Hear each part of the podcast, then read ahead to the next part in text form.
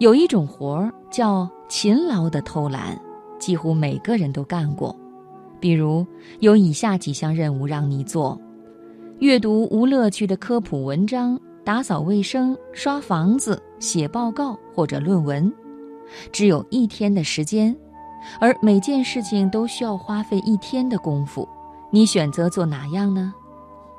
绝大多数人都会选择打扫卫生或者是刷房子。把写论文或者读你不能理解的科普文章放在首选的肯定是奇葩。这其实就是勤劳的偷懒，你宁可身体疲劳，也不愿意大脑疲劳；你宁愿让旁人看见你出工了，不愿意自己花时间和力气学点真知识。接下来，我们就一起分享作家六六的一篇文章《勤劳的偷懒》。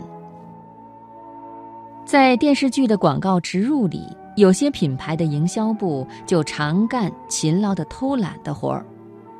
某日用品的公司要求整部戏里出现三百秒的演员刷牙镜头，这其实是最笨的广告方式，既好跟领导交差统计工作量，又好按单位计量算钱。殊不知，电视剧里最贵的广告不是时常出现最多的广告，而是天衣无缝地将产品融入戏中。而这样的广告只出一个镜头就会被观众记住，这是对编剧的最高要求。我认识到这一点是在中欧学习的那两年，第一年是必修课。我咬牙把一些如果不是学校要求，我一生都不会阅读的科目给啃下来，期间的痛苦和艰难的确虐我非人。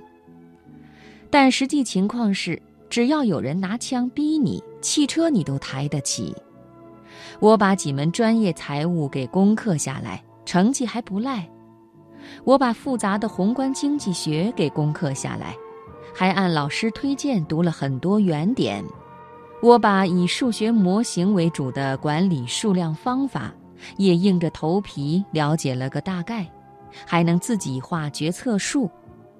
这些超乎我能力的学业逼着我，让我也能通过打开小宇宙成为半个门外汉。好处是什么？我会在制定公司新政策的时候，把帕累托改进拿出来翻翻。什么是帕累托改进呢？这是一个经济学的术语，就是指在没有使任何人情况变化的前提下，使得至少一个人变得更好。用这种方法来看一看，是不是有人受益，无人受损。我在投资股票的时候，已经了解什么是沉没成本，终于把从2007年捂到今天不舍得抛的股票挥刀断臂了。一个完全没有数学头脑的中年妇女，在经过扒皮抽筋的学习之后，真能把知识运用到现实生活中去。第二年选修课的时候，我又开始犯勤劳的偷懒的毛病。人手里一旦有了点自主权，一定捡容易的事儿干，时间花了，钱也花了，效果没达到。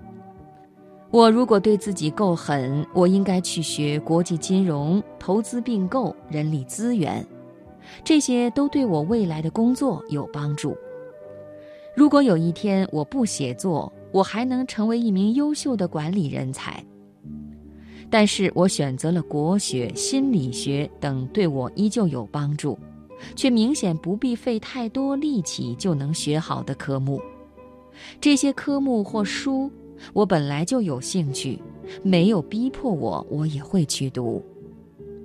说到底，人的惰性是天性，肯去做违背天性的事儿，原因是你想完善自我。我见过很多天资很高的人泯然众人矣，也见过很多年少时未必佳的人通过自我修炼大事了了。差别就是每天是否在勤劳的偷懒。聪明不是人人都有，努力却没有天资的区别。